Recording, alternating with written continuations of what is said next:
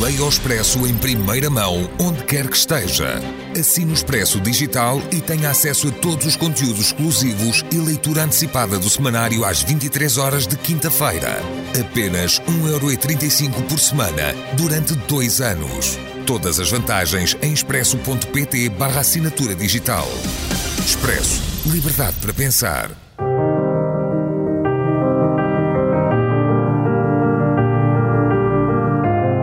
Desastres naturais.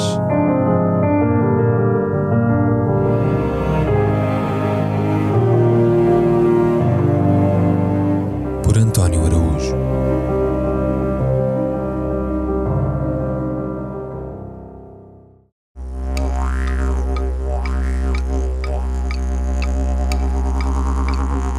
Jack Charles, ator e ativista aborígene australiano, filho das gerações perdidas, uma vida singular.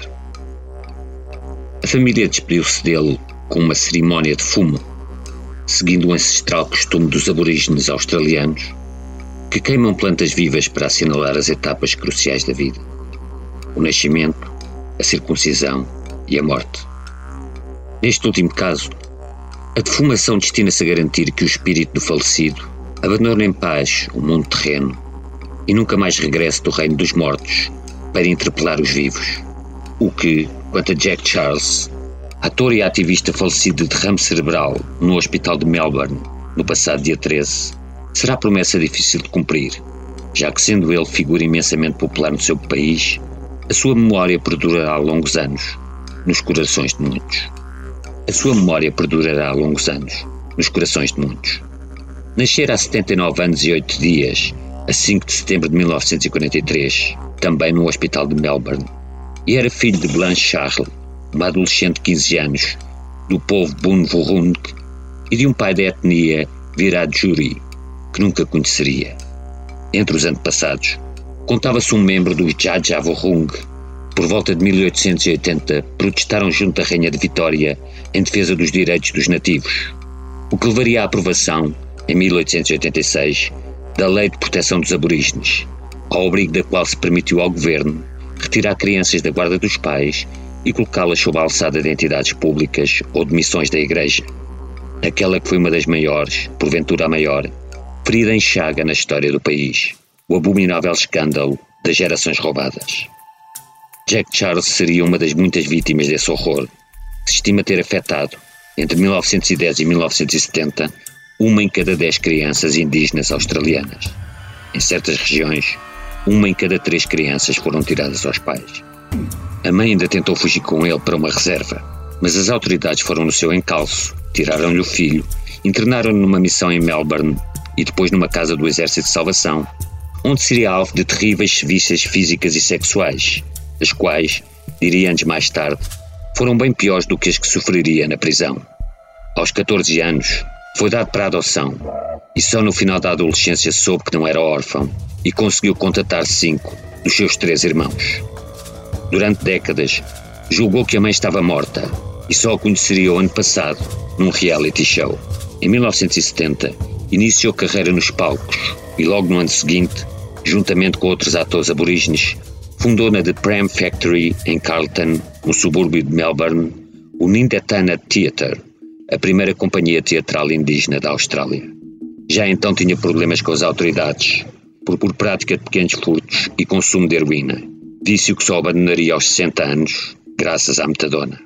Teve vida atribulada, na qual foi encarcerado 22 vezes, o que não impediria de prosseguir uma vasta e fulgurante carreira no teatro, no cinema e na televisão muitas vezes interpretando papéis confessionais em que relatava as suas tribulações biográficas e os crimes que desferiu na propriedade alheia, que tentou justificar, ora como um justo e modesto ressarcimento pelas terras roubadas pelos brancos, ora como o resultado natural e expectável de ser um infortunado produto das gerações roubadas. A par da TV e do crime, tornou-se uma das figuras públicas mais populares da Austrália, quer pelo seu look peludo e lanudo de avôzinho bondoso, que o levaria a conquistar, já em 2022, o título de ancião do ano, quer pelo seu empenhamento nas causas LGBT. Era gay assumido, mas, dizia, após um desgosto amoroso, optara por viver solitário.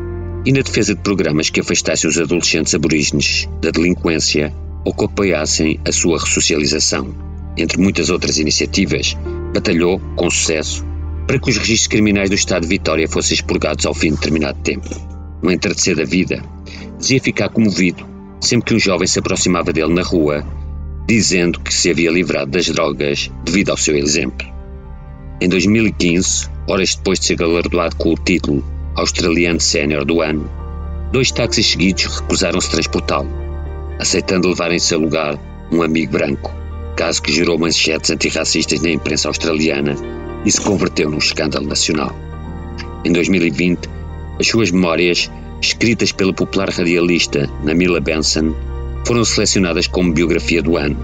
E no ano passado, o tio Jack Charles, como era carinhosa e respeitosamente tratado, foi o primeiro ancião aborígene a depor na Comissão de Justiça e o RUC, uma entidade independente instituída pelo governo de Vitória para recolher testemunhos dos abusos sofridos pelos indígenas desde a colonização britânica.